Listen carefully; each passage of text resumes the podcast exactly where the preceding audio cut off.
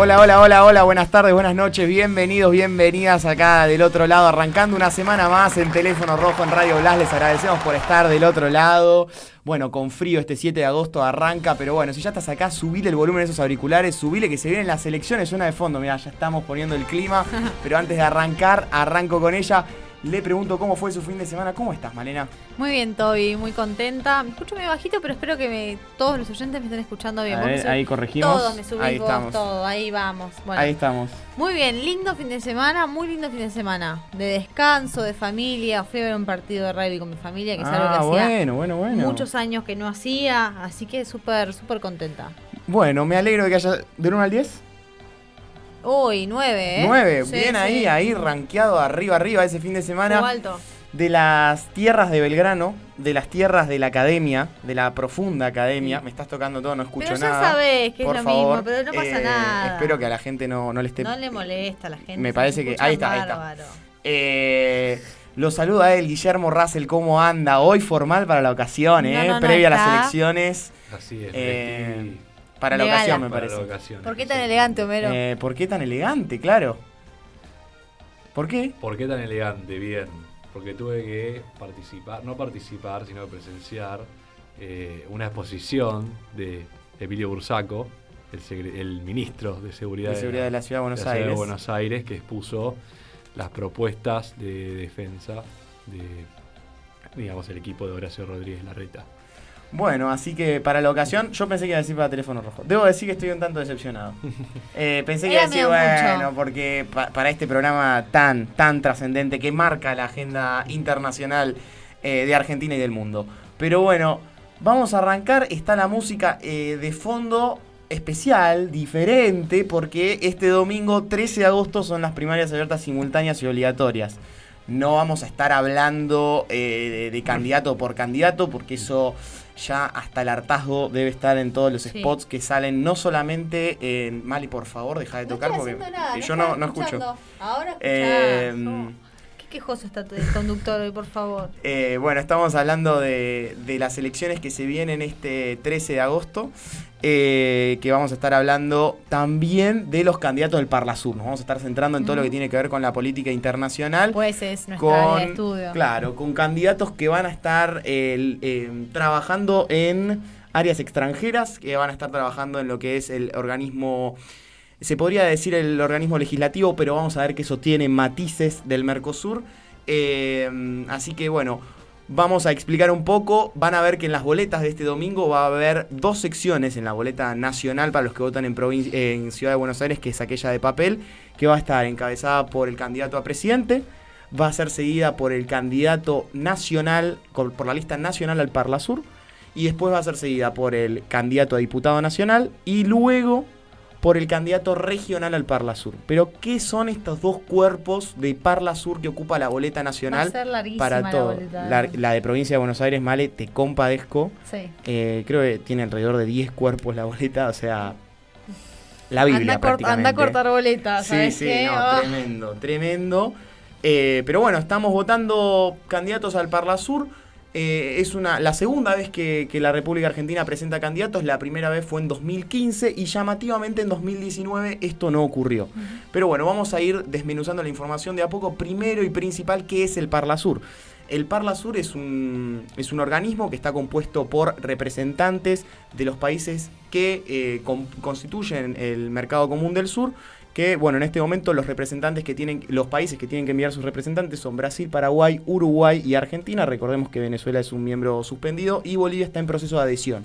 Así que aquellos que tienen que mandar sus representantes o que pueden mandar sus representantes son Argentina, Uruguay, Paraguay y Brasil. Argentina y Paraguay son los únicos que han mandado representantes electos directamente como propone y, y pregona el protocolo constitutivo del Parlasur. Eh, y son los únicos que han mandado representantes electos por el voto directo, universal y secreto, que es así como, como lo sentencia eh, la ley del Parlasur. Ahora, ¿cuál es la función del Parlasur? Se preguntarán, sancionan leyes, son... eh, parecido a lo que es eh, la, cámara de, la Cámara Legislativa de la Unión Europea, tienen algo que ver con el, el, Europarlamento. Bueno, la realidad es que las funciones del Parlasur están bastante limitadas y se restringen a lo que sería la composición, elaboración de informes, em, a comportarse como veedores del cumplimiento de derechos humanos en, en el territorio latinoamericano, especialmente en aquellos países que componen el Mercosur, y brindar opiniones y, visiones consultivas al respecto de, las, de los procesos eh, de composición de leyes que tienen que hacer los estados. Entonces es una, es una cuestión muy restringida, muy limitada, pero bueno, Argentina envía nuevamente candidatos. No sé de soberanía. No sé de soberanía. No hay ningún, ninguna cuestión en la cual el, el Parlasur tenga un, un peso específico, digamos. Pero bueno, la, relación de Argentina en particular, y vamos acá a las elecciones con este organismo, es bastante particular porque ya el organismo de por sí es particular. Recordemos que tienen obligación de sesionar una vez al mes, de acuerdo a este protocolo constitutivo. En este año han sesionado solamente tres veces. Pero ¿cómo? Eh, Llevamos ocho meses. Bueno, porque desde marzo se sesiona, ha habido algunas prórrogas y cuartos intermedios entre sus sesiones y solamente se han sesionado tres veces. En la última sesión, que fue en junio de este año, todavía no se tiene eh, el contenido oficial o, el balance final de la, de la sesión, pues no ha sido compartido en la página oficial. Eh, estos candidatos que van a ver en las listas, por ejemplo, en la lista de Horacio Rodríguez Larreta está Elisa Carrió, en la lista de Patricia Bullrich está Luis Brandoni, en la lista del kirchnerismo a nivel nacional, estamos diciendo, está Teresa Parodi, ex ministra de Cultura, y en la lista de eh, Hacemos por nuestro país hay un candidato muy particular eh, que es Pocho Romero Feris. ¿Por qué digo muy particular? Va, por lo menos a mí que me gustan estos datos me llaman un poco la atención, es el titular del sello del partido más antiguo del país. Y no estoy hablando de la Unión Cívica Radical. Estoy hablando del Partido Autonomista Nacional que compone eh, el Frente Hacemos por Nuestro País. Así que el titular va a ser eh, representante si llega a cruzar el umbral y ser eh, electo por el pueblo en estas elecciones del Parla Sur a representante en el Parla Sur. Pero bueno. Pregunta. Sí. ¿Es el exilio político del Parla Sur? ¿Que te manden al Parla Sur? Es, una buena pregunta. Es una buena pregunta. Yo lo tomaría eh, como, como, mi naturaleza no me, no me permite evadir esta pregunta. Eh, la voy a relacionar con el fútbol. Es eh, lo que estamos viendo el fenómeno actual de ir a jugar a Arabia Saudita, por ejemplo, ir a jugar a, la MLS. Sobre todo como Estamos hablando de salarios acá, me parece. Ah. ¿No? No, pues no. Arabia Saudita, bueno, voy a jugar a Arabia Saudita porque me, paga Saudi Arabia. Es como, el retiro. Es como Cavani viniendo a Boca. Es, es ese último, es ese, sprint final. Es, peor que el exilio. Eh, es el geriátrico. Y yo diría que es como, como, una, como una mención honorífica. Como ahí decir, bueno, te reconocemos. Por ejemplo, a Carrió lo que se dice es que se le reconoce el armado del Frente Juntos por el Cambio. Y, y, el apoyo de la coalición cívica Horacio Rodríguez Larreta y por eso se le da esta mención para todavía pertenecer de alguna forma al ámbito político. A la boleta, estás en la boleta, pero... Sí. Ahora, este organismo que trae, hay 24 representantes eh, nacionales, uno por cada provincia, que componen la boleta, y después estas listas que estamos viendo ahora, que son 19 representantes a distrito único representando a la, a la República Argentina eh, Guilla, ahí tocaste un tema económico, porque hay un, un, mito dando vueltas de que, esta, de que estos representantes cobran y cobran en dólares. Ah. Esto no es así. Es mito. Desde 2016 no cobran los representantes en el Parla Sur. De hecho, hay un, hay un proceso judicial en curso, eh, bastante retrasado, digamos, y bastante demorado. La cuestión es que el Parla Sur propone eh, que los, los diputados del Parla Sur cobren lo mismo que los diputados nacionales. A excepción que no haya una ley especial para el cobro de sueldos de los diputados del Parla Sur. Eh, Argentina suspendió todo tipo de, dietas para estos representantes, dado que la sesión es muy, muy baja, no hay una... se encuentra en proceso de transición todavía el Parla Sur hasta el 30 de diciembre de 2030, entonces no hay una sesión y una práctica establecida que suponga todavía el cobro de dietas. Esto fue en el gobierno de Mauricio Macri, el Frente de Todos, en ese momento Frente para la Victoria todavía, eh, presentó un amparo frente a esta situación y la Corte Suprema dijo que eh, este cobro de, dietas, esta, esta no remuneración del cargo estaba permitida porque todavía se encuentra en este periodo de transición. Por lo cual el Parlasur avala eh, que todavía los estados nacionales que componen la Cámara dictaminen cómo se van a cobrar las dietas. Y para ir cerrando este tema, vamos a tratar el último tema del Parlasur que me parece eh, bastante interesante a la hora de hablar de esto, que tiene que ver con... Em, a ver, voy a ser meticuloso a la hora de hablar. Se ¿Por qué estamos eligiendo en 2023 y, no estamos, y en las elecciones de 2019 no estuvieron en la boleta? O sea, yo creo que esto es un parámetro, un indicador, como dirían algunos cientistas sociales, para saber de la importancia del Parlasur, o por lo menos la importancia que le dan los eh, políticos argentinos y el sistema político argentino y la sociedad en su conjunto al Parlasur en este momento. En 2015 se eligieron, por ejemplo, Marina Zubik de la coalición cívica fue candidata para el Parlasur en, en 2015 por Juntos por el Cambio. En 2019 no hubo elecciones y en 2023 sí. Bueno, resulta que eh, el mismo Parlasur eh, hizo eh, una reforma del protocolo constitutivo donde, como se encuentra en proceso de transición, todavía no es necesario que los representantes manden obligatoriamente eh, que los estados parte manden obligatoriamente representantes. Y en este sentido, eh, algunos países no mandaron y como estaba haciendo un gasto de más, se decidió no, no realizar el proceso electoral. Esto sucedió, esta sentencia fue en 2019.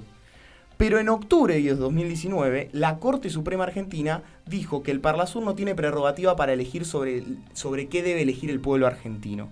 Entonces, en octubre de 2019 se prorrogó aquellos candidatos del Parlasur en 2015, se prorrogó su mandato hasta 2023. Entonces hoy se está renovando el mandato de aquellos candidatos que fueron electos en 2023, cuando en realidad el mandato es de cuatro años. No sé si es claro lo que estoy explicando. Ahí, ahí está. Pero hubo un eh, mandato de cuatro años no electo por el pueblo, sino prorrogado por la Corte Suprema. Entonces hoy se vuelve a eh, y entonces, bajo este dictamen tendríamos que volver en cuatro años a elegir... A eh, elegir los candidatos de, los representantes al Parlasur. Así que, ¿qué opinan del Parlasur? ¿Alguna opinión a la hora de votar? ¿Cambia el voto el representante del Parlasur a la hora de estar en el cuarto oscuro? Es un invento muy extraño. yo pienso, por ejemplo, el Mercosur. Sí. Tiene una aspiración. Mercosur aspira a ser un mercado común, pues es mercado común del sur. Bueno, no es un mercado común, es una unión aduanera. Una unión aduanera imperfecta, porque tenemos libre comercio, un arancel externo común, bueno, etcétera, etcétera. No es un mercado común porque tendría que haber libre paso de capitales y de personas a la Unión eh, Comunidad Económica Europea. Que vos tengas un parlamento con representantes electos para una unión aduanera es rarísimo. Y que aparte de esos parlamentarios sean una especie de órgano consultivo que no es creador de normas y de reglas. No, tiene, razón de ser. O sea, tendría, sería mucho más lógico que haya una especie de órgano consultivo, pero no electo, o sea, que, los ejecutivos de cada país, de Brasil, Paraguay, eh, Uruguay y Argentina, mandan gente y eso es una especie de órgano consultivo. Y además está el tribunal de revisión, que es el aparato judicial del Mercosur. Claro, pero lo que uno entendería que este aparato haría las, las veces de, funciones legislativas el corazón de la función legislativa, que es sancionar leyes. Eh, no, no, no, no, es. ¿Cómo vas a tener, cómo vas a tener un órgano legislativo, legislativo que sanciona leyes en una unión aduanera. Exactamente. Porque uno, uno quisiera trazar el, paralelismo con el Europarlamento, ¿no? Con el Parlamento Europeo.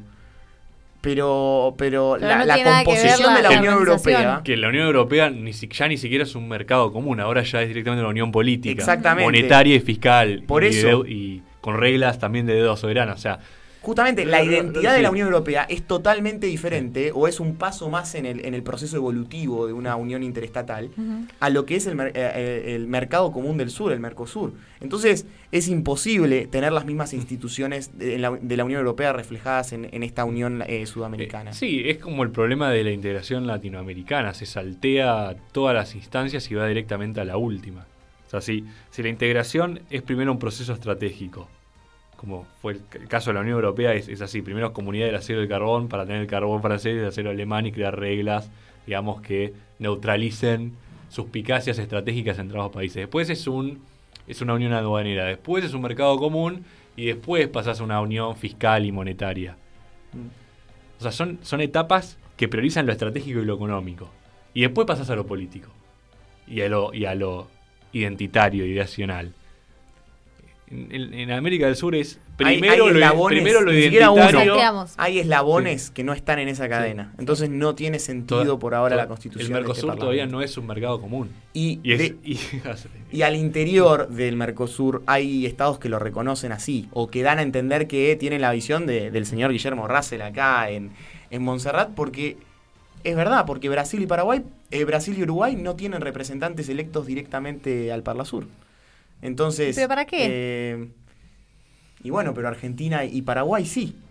Entonces ahí es. Y además, como- si ves la composición de las cámaras por una cuestión poblacional, creo que tiene como 168 eh, legisladores que podría mandar eh, Brasil y no y no manda. Es una es un montón de, de, de la cámara. Claro, entonces ahí queda eh, también bastante cristalizado, podríamos decir, eh, la iba a ser una palabra fuerte la que voy a utilizar, pero A la inutilidad, como la palabra en su, en su definición eh, sostiene, que de- del Parlamento del Mercosur. Porque hoy en día no tiene ningún tipo de funcionalidad. el charla sur, escuché que le dicen. Sí. El charla sur es muy bueno. eh, y por lo menos hasta el 30 de diciembre de 2030 se mantendrá en esta condición. Charlando.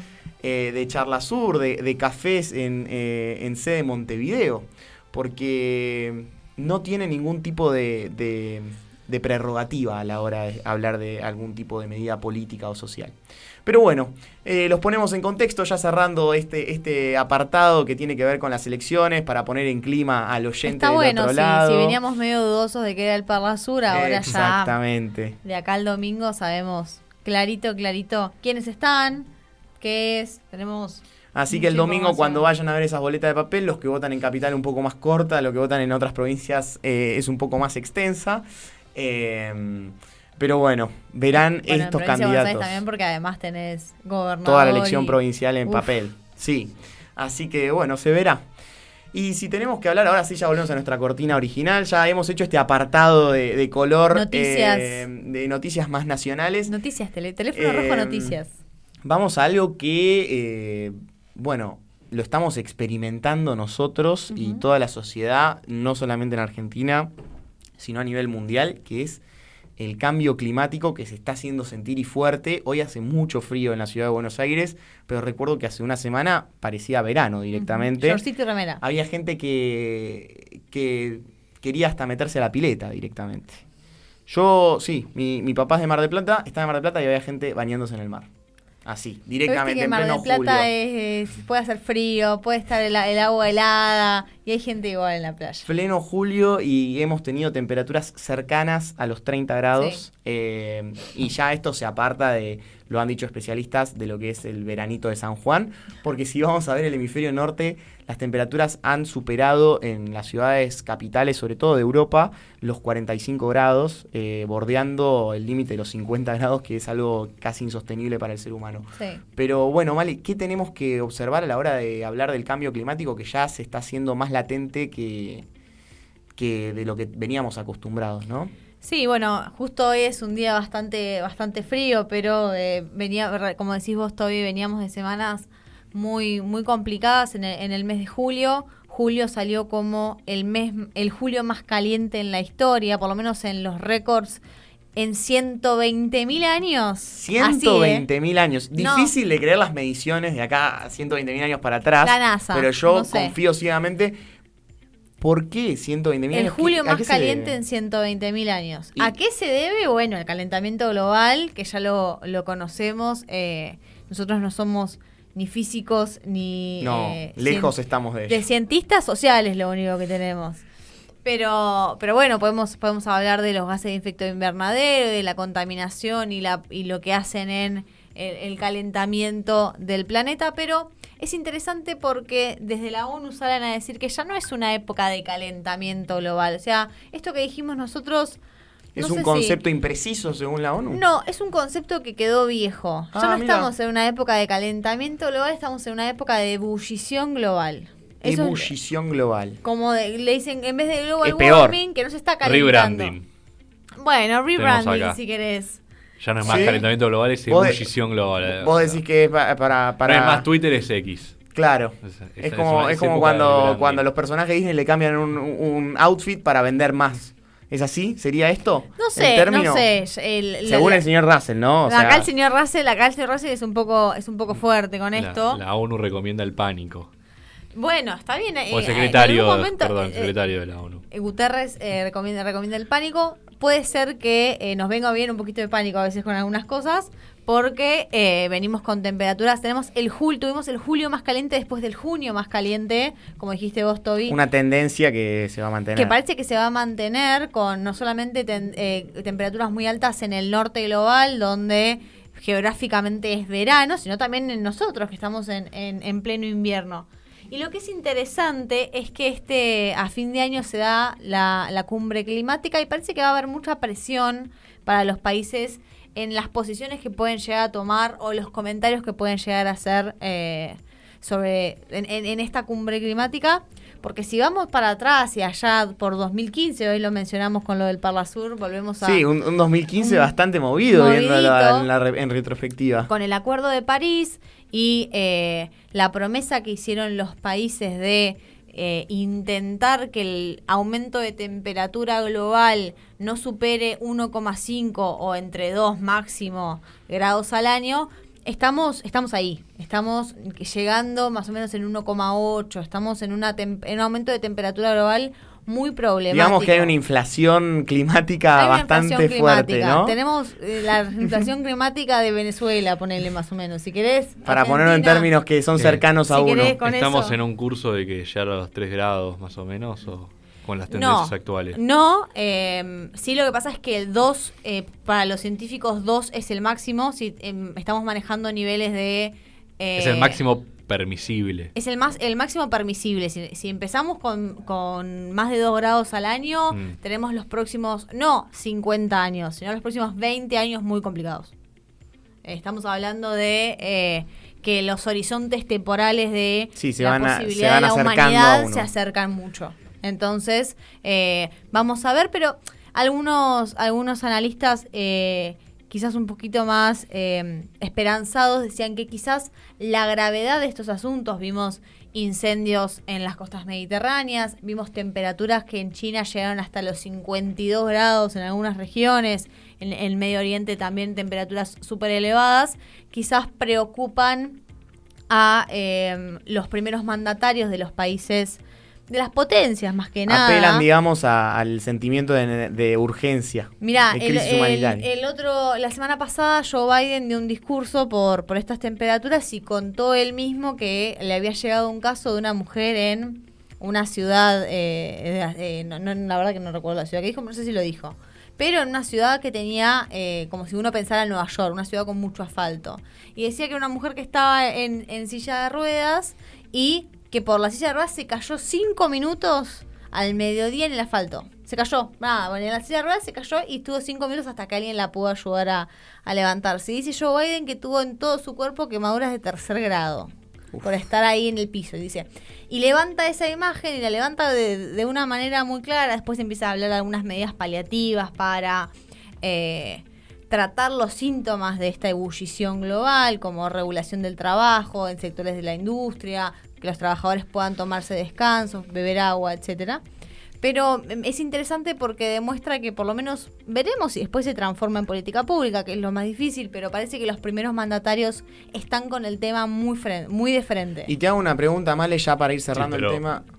Los datos nos lo respaldan. Exacto, a eso iba. eh, cuando vamos a datos, el digamos, el acuerdo más importante que tenemos a nivel de materia climática, entiendo que es el Acuerdo de París. Ujú. De 2015 a la fecha, ¿se observa algún avance? ¿Se observa que la, la profundiza- eh, hay una profundización de la crisis climática o se observa que la tendencia se mantiene en un mismo es- estado de crecimiento? ¿Cómo, no, cómo no, lo no, podrías no parece analizar? que hay un cambio, que, que están tomando las medidas necesarias para mantenerse en esos estándares eh, prometidos en el Acuerdo de París. No, Estados Unidos sigue siendo el segundo emisor de gases de efecto invernadero, entonces no. Digamos que ese cambio de paradigma que se prometía con esa, con esa cumbre no, no estaría obteniendo los resultados esperados. No, no, no, no pareciera que, que estén tomándose en serio la, la gravedad del cambio climático. Igual convengamos que la meta del Acuerdo de París de 1.5 es como una, una meta muy aspiracional, es decir, como que todo el mundo llegaba a la conclusión de que era Casi muy- imposible. Sí, muy inalcanzable, es algo que vos tomes medidas muy drásticas, uno puede decir, bueno, ah, sí, hay que tomarlas, pero lo cierto es que una transición energética, la energía es la base de todo, no es la base de, de la economía, de nuestro bienestar, no se puede hacer nada sin energía. O sea, si vos tomás medidas drásticas en el aspecto energético, pues eso tiene una implicancia muy fuerte en el crecimiento económico, particularmente el crecimiento económico de los países en, En desarrollo. desarrollo. La buena noticia es que el precio de la- los renovables se han, han bajado, se han reducido drásticamente. Y que además, por un tema de que si vos te insertás en la nueva cadena global de valor de las energías renovables, podés generar un desarrollo sustentable, es decir, crecer económicamente y al mismo tiempo, digamos, hacer la transición energética limpia. Bueno, Pero- Argentina Sí, tiene es- aspiracionalmente la cuestión del Pero- litio como. Mm. Como Pero, un proyecto a largo plazo, ¿no? Pero si vos te fijas, o sea, la demanda energética en el mundo aumenta. ¿Por qué? Porque cada vez más, o sea, la mayor parte del mundo en desarrollo crece. O sea, India crece al 6%, Indonesia crece al 5%. Y bueno, los países crecen, sacan a la gente de la pobreza, esa nueva clase media tiene nuevas demandas energéticas mayores.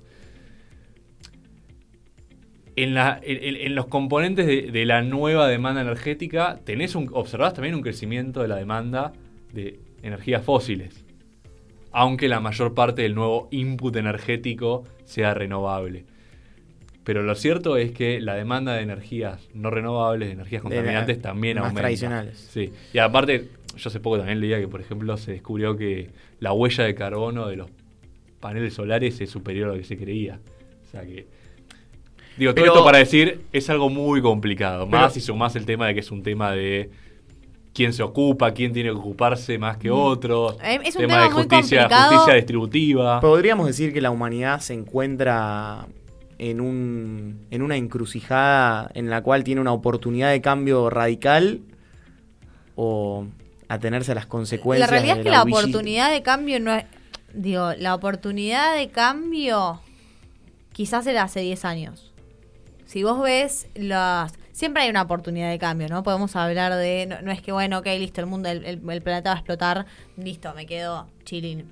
Pero la realidad es que eh, el cambio drástico se puede hacer, em, podría haber sido hace 10, 5 años y tiene sus, sus em, algunas cosas que se pueden hacer en el corto plazo, pero está, está yéndote derecho a una situación donde todavía no estamos rozando los, eh, los dos, el aumento de 2 grados anuales, que ese es el máximo que, repito, dicen los científicos, es eh, el que nos llevaría a la debacle de manera muy rápida. Tenés que hacerlo ahora porque ya venís pateándolo mucho tiempo, por esto, por esto que dice Guille, quizás desde eh, eh, esta visión donde se pensaba que era un trade-off entre economía y clima y ganaba la economía, hay una idea de la adjudicación política de quién tiene que hacer esto, si el norte global porque es culpable, si el sur global porque todavía no está desarrollado y tiene la capacidad de desarrollarse de una manera distinta. Bueno, ese debate, esa cosa política, en algún momento tenemos que decidir, bueno, vemos cómo se salda o eh, parece que no, no hay otra salida, digo, como... Bueno, No será cuestión de, ir, de ir analizando cómo, cómo se van comportando los estados y en qué condiciones eh, se pueden ir estableciendo objetivos comunes, eh, que ya pasa la- lo- los intereses nacionales o los intereses de, Pero de claro. conglomerados internacionales y, y va más a una cuestión humanitaria, ¿no?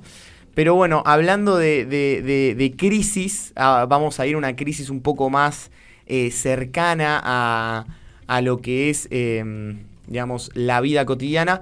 no tan cercana a nosotros, pero sí eh, un- una cuestión de una crisis política que se hizo sentir en los últimos días, en las últimas semanas en el continente africano. Estamos hablando de la cuestión de Níger, eh, que bueno, hay una crisis política bastante fuerte y los Estados Unidos y, y- y- y, digamos la comunidad internacional ha tomado posición. Pero Male, eh, quisiera entender bien qué es lo que está sucediendo, por qué Níger hoy eh, y hace ya unos días está bastante en el ojo público, digamos. ¿Por qué es tan importante entender la cuestión de Níger? Sí, entró en agenda, ¿no? Níger, tenemos un mapa ahí también, eh, Agus, para poner, por, por si la gente está medio perdida Sí. en el mapa. Níger, Nigeria. Teníamos una discusión la semana pasada cuando íbamos a presentar este tema de eh, cómo se dice, eh, cuál es el, El gentilicio. Porque estamos más acostumbrados por A una cuestión también eh, deportiva a decir nigerianos. Y este Eh, es, ¿qué hemos dicho? Nigerinos. Nigerinos. Así que bueno, ahí eh, en esas, en esos pequeños detalles hay que estar atentos. Hay que estar atento. Bueno, eh, yo voy a empezar, voy a ser eh, poco común. No voy a empezar con lo que pasó ahora, que es lo que pasó hace unas semanas, sino me voy a remontar a marzo. Ahí tenemos Níger con Nigeria eh, al lado eh, y todos los, los países vecinos que también vamos a ir a estar mencionando eh, en el programa porque han tenido mucha importancia estas semanas también. Eh, me voy a remontar a marzo. Voy a ir Bueno. así. Nos vamos nos vamos a marzo tiempo. porque tuvimos un hecho importante que quizás es más importante cuando vemos la historia actual y, y revisamos qué pasó. En marzo, Anthony Blinken, amigo de la casa, ya conocido secretario de Estado de Estados Unidos, eh, visita por primera vez Níger. Es el primer secretario de Estado en visitar Níger en eh, la historia. Y es muy importante esto porque ya desde ese momento Anthony Blinken comienza a hablar con Basum eh, de el futuro de Níger, de la Va- voy a frenarte ahí porque por ahí. ¿Quién era? ¿Quién Ahora es voy, ahora voy, ahora voy. Ah, Basum, Basum, primer mandatario de Níger hasta hace unas semanas. Ok. Ah, es- tan, tan, tan, tan, Sí, no, no quiero spoilear, pero, pero para poner ahí el contexto al oyente. Se junta, podemos decir, con eh, los líderes nigerinos y empiezan a hablar de eh, la importancia de- del país, la cercanía de con otros regímenes que hace pronto, hace pronto, prontamente habían cambiado eh, sus características de régimen, habían pasado a ser eh, regímenes autoritarios, son características mucho más autoritarias, como son Burkina Faso y Mali. Y mm, es importante porque demuestra ya que Estados Unidos desde marzo tiene el ojo puesto en Níger. Entonces, esto eh, retoma porque ahora sí volvemos a lo que pasó, a lo que nos compete actualmente. El 26 de julio a Basum, que era presidente de Níger, lo eh, busca la Guardia Presidencial y se lo lleva, lo meten preso eh, y toma posesión de, de- del cargo un nombre que a vos todo No, te yo sale... eh, la verdad es que me niego a pronunciar su Ahí nombre sí de le sale pila. bastante bien. Eh, quisiera. Gianni. ¿Cómo? No, no, Gianni, no, no, no, no, no, no, no te hagas es el el- apellido, no, no. El, el nombre de pila no lo vamos a decir porque nos cuesta, le dicen Omar. Abdurrahmane. Abdurrahmane. Abdurrahmane, le dicen Omar, Sí. así que le vamos a decir Omar.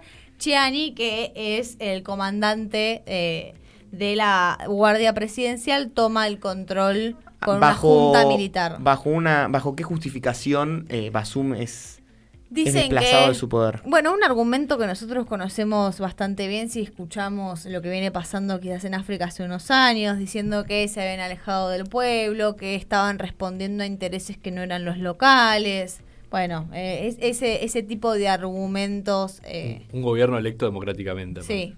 Un gobierno En- electo en un- democráticamente. En un país de ingresos bajitos, de los más pobres del mundo. Sí, que en los últimos años ha tenido sucesivos también eh, interrupciones democráticas. Es uno de, en, los- en el índice de desarrollo humano es uno de los últimos casi siempre en Níger.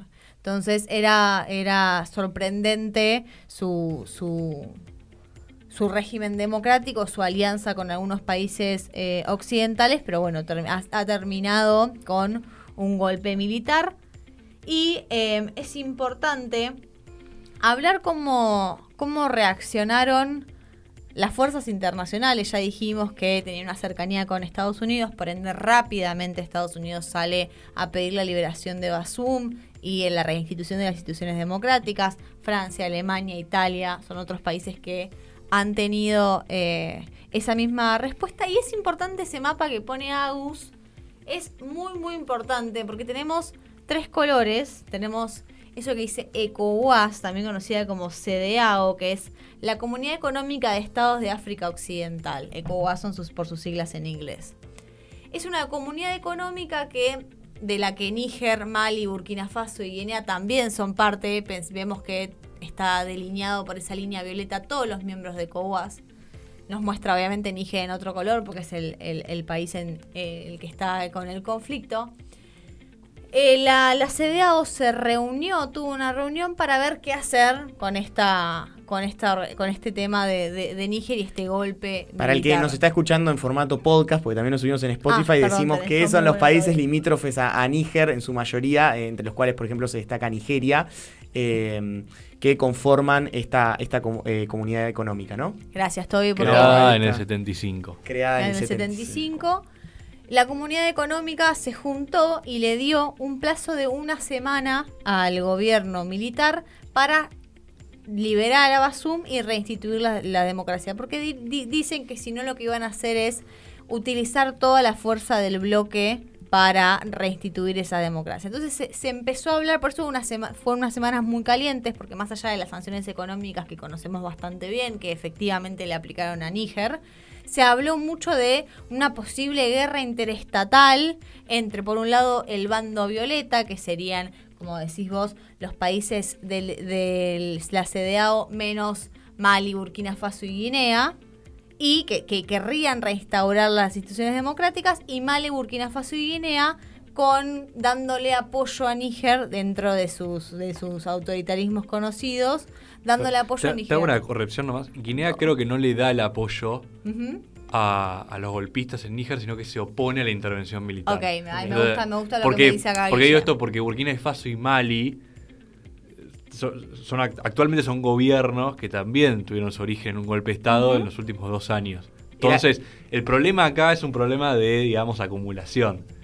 Lo que se está dando en esta parte de África y el interior de esta organización es una serie de golpes de Estado. Y lo que se está discutiendo en los países, digamos, eh, con gobiernos no depuestos aún, es que si no se le pone un freno, esto, es un efecto dominó, casi una, una neo-teoría dominó. Eh, voy a hacer una pregunta que por ahí peco de, ignorancia en este en este no pecas en este segmento del, programa. Eh, el apoyo de Burkina Faso y Mali al gobierno de turno, al gobierno, digamos, de facto.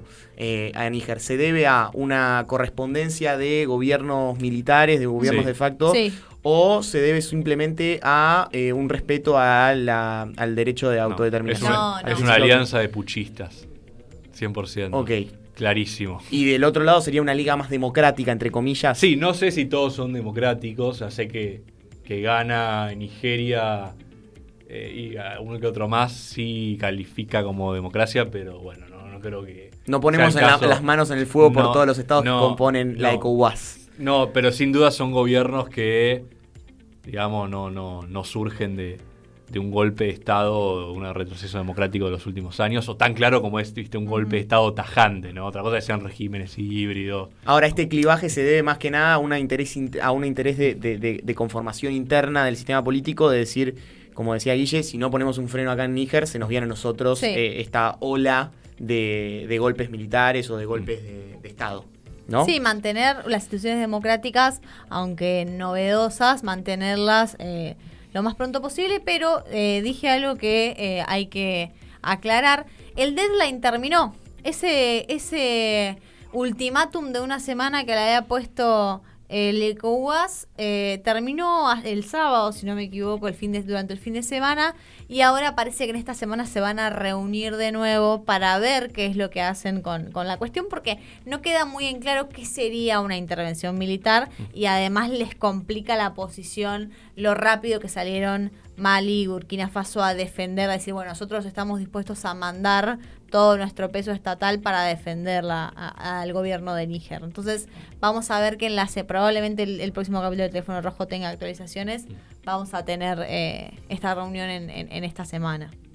Pero bueno, es un conflicto regional con características globales, como todo actualmente, ¿no? Por el medio está metido Wagner. No se sabe bien cuál es la posición de Rusia, porque recordemos que Wagner hace poco se sublevó. Entonces, viste, la la, la- la- postura del gobierno ruso en torno a la participación del grupo Wagner en, en África y en regiones de Medio Oriente cambió porque ya no las controlan tanto o porque, bueno... Claro, y digamos que Wagner se sí. limitó a, Claro, a- eh, a estos, a sí. estas regiones ya más Sí, que nada. y bueno, pero el gobierno militar de Níger pidió asistencia a Wagner Sí. en caso de, de conflicto. Un dato interesante es que en la CDAO, en el tratado de la CDAO, no hay ninguna, digamos, normativa en torno a las intervenciones militares. Es decir, no, no, no, no, no está ese tipo de, no es una de- situación de- de eh, intervención no está no está autorizada. Pero sí hay un- hay muchos precedentes. O sea hay un historial de intervenciones de despliegue de tropas en digamos esta región del mundo primer caso fue durante la guerra civil en Liberia en 1990 y después se dieron otras eh, a ver las voy a mencionar precedente de, despliegue de tropas de mantenimiento de la paz en el seno de la CDAO. Sierra Leona, Guinea-Bissau, Costa de Marfil, Liberia dos veces, Mali y Gambia. O sea, bastantes antecedentes. bastantes antecedentes. Un grupo bastante interventor, Sí, con sí, distintos sí. niveles de éxito y fracaso aparte. Pero en este caso ya... eh, Y por, con por un- el carácter global es, es, eh, digamos, es de otro nivel esto. Claro, esa, ese, ese, Y- esa cuestión sí, interventor. claro, y, y por el carácter aparte de la división al interior de la CDAO. Sí. que tenés Mali, Burkina Faso y Níger por un lado y todo lo demás por el otro. Claro, el lo, lo- lo que se destaca acá me parece que es el alto perfil internacional, el alto Mm. vuelo internacional que tomó esta cuestión, Sí. ¿no? En. Níger, a diferencia de estos Eh, casos sí, que mencionaba. Más el carácter antifrancés del golpe y del apoyo Sí. al golpe, el carácter antioccidental. El- Wow, el- muchas la- banderas de, Bo- de de Wagner. banderas de, de Wagner y de Rusia. Bueno, me dan el pie entre Wagner y Rusia para hablar de una reunión en San Petersburgo, ¿no? ¿En dónde? Eh, en San Petersburgo. en San Petersburgo, que eh, tiene como protagonista también al, al eje, digamos, a, a la región africana y su aproximación a Moscú, al Kremlin. ¿Cómo, cómo podemos interpretar eh, esta, este acercamiento, Male? ¿Qué es lo que tenemos que, acá que el tiempo nos apremia? Sí, si tenemos que tomar taca, dos taca, o tres líneas de este, de, este, de este encuentro, ¿qué es lo que tenemos que observar? ¿Dónde tenemos que poner el ojo? Bien, como decís vos, efectivamente una reunión eh, cuyo anfitrión fue Rusia, invitando a los principales líderes de los países eh, africanos a San Petersburgo. Pero voy a, voy a hacer un, comentario rapidito porque además tiene que ver con lo que venimos hablando. Tuvo dos principales eh, o dos dificultades para llegar a esa reunión. Los granos y Ucrania. Y voy rápido con eso. Ya habíamos hablado nosotros del fallido acuerdo de granos entre Rusia y Ucrania, algo que lo tenía muy preocupado al continente africano, pues obviamente su, su dependencia eh, de esto para alimentarse y evitar hambrunas en, en- en un continente. Sí, es una ya cuestión muy totalmente complicado. vital en, en el continente africano. Entonces salió Putin a decir eh, que esta cuestión no iba a ser problemática para su relación con África, porque voy a tomar el, el- el dato bien para saber bien los países. En los próximos tres, y- tres o cuatro meses va a enviar entre 25 mil y 50 mil toneladas de granos gratis a Burkina Faso, Zimbabue, Male, Male, Male, a Male, a Male, a Mali, a Somalia y a, a la República Centroafricana y a Eritrea. Bueno, Entonces, ahí tenemos dos países, eh, vinculándolo al, al punto anterior. Volvemos al punto Eh, anterior. está Mali y podemos ver a Burkina Faso, ¿no? Tenemos dos, dos, del protagonistas bando. de, de- de- del, Sí. baño, del bando Níger. Y después la cuestión, obviamente, de, de- de Ucrania, cómo había sido eh, o cómo había traído dificultades para el continente africano también y, su necesidad de, intervenir. Pero más importante es la cuestión de los granos que, también da como un, cierre a lo que veníamos hablando. Pero en, resumidas cuentas, ¿qué podemos decir de la reunión de San Petersburgo?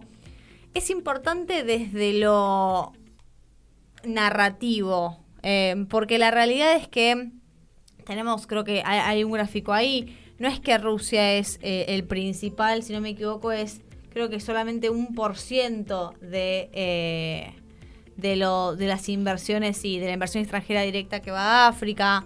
En la- las reuniones eh, fueron solamente 17 jefes de Estado de los 43 que habían ido en 2019, pero sí demuestra, por lo menos es la intención de Rusia, demostrar que no solamente es la Rusia que está en el frente en Ucrania luchando, sino que es una Rusia que también puede ser anfitriona, que también puede, que parece que no es tan paria del escenario internacional como Occidente lo quiere mostrar. Entonces, para eso está también esta reunión, para, Es para mostrar a un- otra Rusia. una puesta en escena. Pero de éxitos limitados, porque participaron Sí. cuántos? 17. 17, y, el- y 17, en la anterior habían participado. 43. Eh, y en la cumbre de Estados Unidos, África, participaron muchos más líderes. Sí. Y aparte, y aparte le presentaron, los líderes africanos le presentaron a Putin su propuesta de paz, que es bastante más, entre comillas, pro-ucraniana que la China. Le dice, debieran retirarse todas las tropas de territorio ucraniano, todas las tropas rusas, eh, restaurar la integridad territorial de, de- de Ucrania y bueno, no- que Ucrania no entre a la OTAN, qué sé yo, etcétera, etcétera. Pero en China no hay, la propuesta china no tiene nada de eso. ¿Se puede No. interpretar al continente de- africano igual como una posición uniforme con tantos estados al interior o Eh, Es la, es la propuesta de la Unión Africana. bien?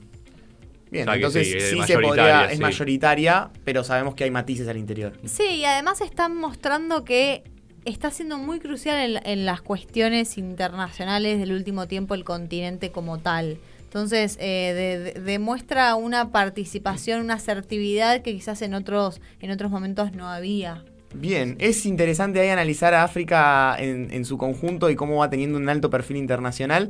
Pero también volvemos a, a Argentina eh, para tomar la última, la última noticia, Los Guille. últimos cinco minutos. Los últimos cinco minutos. A partir eh, de- Ya. que, que bueno, es una noticia bastante interesante, atípica por ahí para, para, para el, el- el día a día de la República Argentina. Eh, Argentina ha adquirido eh, mediante una compra. No, ¿No? ¿Ya me corregís? no, adquirido todavía no. Ah, todavía está en Estaría- proceso de estaríamos adquisición. descorchando y la comunidad de defensa estaría eh, entusiasmada. Lo- Sí, y atípico en un gobierno eh, peronista, kirchnerista, pero bueno, tiene otros matices internos, ¿no? Pero la cuestión es que hay un proceso de, de compra o de adquisición de F-16, aviones F-16, a Dinamarca, ¿esto es así? A Dinamarca, bueno, es una tecnología de origen norteamericano, ¿no? Sí, los aviones que se usan en Top Gun. F-16 son Sí. aviones de combate por 338 millones de dólares y eh, tres aviones turbohélice de patrulla marítima P-3C y un avión P-3C Orion para patrulla marítima, reconocimiento y combate antisubmarino. Estos tres, Me estos, mataste, estos eh. tres aviones por 108 millones de dólares. Un gasto bastante... Una ganga, regalo. Claro, O sea, bastante accesible, iba a Sí. decir. Yo no iba a decir bastante. Eh, 108 millones de dólares. No, Más 108. 338 los F-16 que Con son... las cifras que está manejando la deuda externa argentina, ya a mí me suena todo pero- que son 45 mil millones de dólares, ¿no? La deuda externa argentina. 6, más 32. Estamos hablando de 38 aviones F-16. Es un momento una- que la Fuerza Aérea no tiene aviones para hacer prácticas. Sí, para- creo para- que para- tenemos los Para Hércules. entrenar pilotos. Eh, sería una flota nueva, una constitución Sí. de una nueva flota aérea. Eh, ¿Y qué es lo que hay que tener? ¿Qué consideraciones Rearme hay que tener? argentino, podemos hablar. Empezar a hablar de, del rearme argentino. Aparte que hay un consenso de que se debe aumentar. Digo, entre todos los eh, partidos y coaliciones políticas hay un consenso de que se debe aumentar el gasto en defensa en estos momentos de turbulencia geopolítica y además donde la defensa pareciera estar orientada ya a otros roles que van más allá de las amenazas estatales que hacen a la ley de seguridad interior argentina, ¿no? Eh, ¿A qué te referís con eso, perdón? Pero para clarificarlo. ¿Qué, qué tipo de amenazas nuevas encontrarías? No, bueno, por ejemplo, el narcotráfico no, no ya que, que- que el ejército se meta eh, a combatir el narcotráfico en el territorio, pero sí que, por ejemplo, la Patrullaje. claro, que la Fuerza Aérea pueda compartir inteligencia con la Fuerza de Seguridad, ese tipo de cuestiones que por la historia argentina se prohíben, ¿no? Por un tema de, de la participación que tienen las Fuerzas Armadas en, en seguridad que va más allá de, de amenazas de carácter estatal. Pero es un tema interesante además porque se está discutiendo en un momento la compra de los más modernos JF-17 chinos. Ah, bueno, ahí Sí, aparece sí. El, Que- el otro eje, digamos. Claro, que acá hay un tema que si bien en lo técnico y en lo financiero pareciera que los JF-17 quizás hacen más sentido. Y acá no me meto muy, muy a fondo porque este es un tema técnico, eh, militar y me excede, ¿no? Pero Sí. es algo que tiene implicancias geoestratégicas en un momento de conflicto entre Estados Unidos y China. Sí. Porque además, vos- si vos comprás aviones de combate, eso te, digamos, es un sendero en el que vos tenés que estar durante varios años, porque están operativos 30, 40 años, y además tenés que reemplazar otros sistemas de armas y hacerlos interoperables. Y la mayor parte de los sistemas de armas de la Argentina son de origen occidental, entonces te Sí, compromete. sería un cambio de paradigma que complicaría toda Sí. la, la- Pe- Pero bueno, yo te diría que este, este tema de los eh, F-16, digamos, es una medida importante que también se toma desde los Estados Unidos. Digamos, de, de- de reaccionar y hacerle una oferta viable a la Argentina en un momento donde la geopolítica hace que el país y la región cobren una mayor relevancia, en un momento donde se tienen mayores vínculos con China y China pasa a jugar un rol más importante en la región. O sea que esto en realidad tiene una dimensión estratégica que va más allá de va más allá de la compra específica de- del tipo de, sí. de avión. Pero hay un dato más, por ejemplo, que es que Chile y Brasil, Sí. o sea, la- este ABC eh, militar, Chile y Brasil también tienen F-16. Entonces es una decisión mucho más lógica para poder conformar Algo más Claro. eh, Claro, cercano un- a la un- región. una regionalización Exacto. militar y poder hacer ejercicios militares conjuntos y hacer realmente una un ABC aéreo. Así que co- con eso estamos. Ahí eso es todo de, de la compra de, de aviones ah, eh, F-16 argentinos que veremos. F-16 de origen norteamericano que serían por Dinamarca, ¿no? Sería vía Dinamarca la Vía, compra. vía Dinamarca los F-16 y vía Noruega los aviones turbohélice de patrullaje marítimo. O sea, el avión de teléfono rojo ahora es un F-16. Eh, el avión de teléfono rojo podría ser tranquilamente un avión F-16. Pero les agradecemos por estar del otro lado. Cualquier cosa nos pueden seguir en nuestras redes, como son, ¿vale? Arroba teléfono rojo podcast. y arroba Radio Blast para seguir a la radio. Les agradecemos por estar del otro lado. Los esperamos el lunes que viene, ya con resultado puesto. Así Oh, que veremos. el lunes que va- cómo va a estar el Eh, lunes, y ahí eh? prometemos analizar toda la estrategia de política exterior de los candidatos que hayan pasado el umbral del 1.5% de las PASO. Así que les agradecemos por estar del otro lado. Muchas gracias. Nos mando encontramos un la semana saludo que al, viene. al equipo Martín que me pidió que mande un saludo a la, a la familia, así que mando como, como con Ay, bueno, le mandamos un saludo del otro lado. Así que muchísimas gracias. Los esperamos Que la semana que buena viene. semana. Chau, chau. Chau, chau.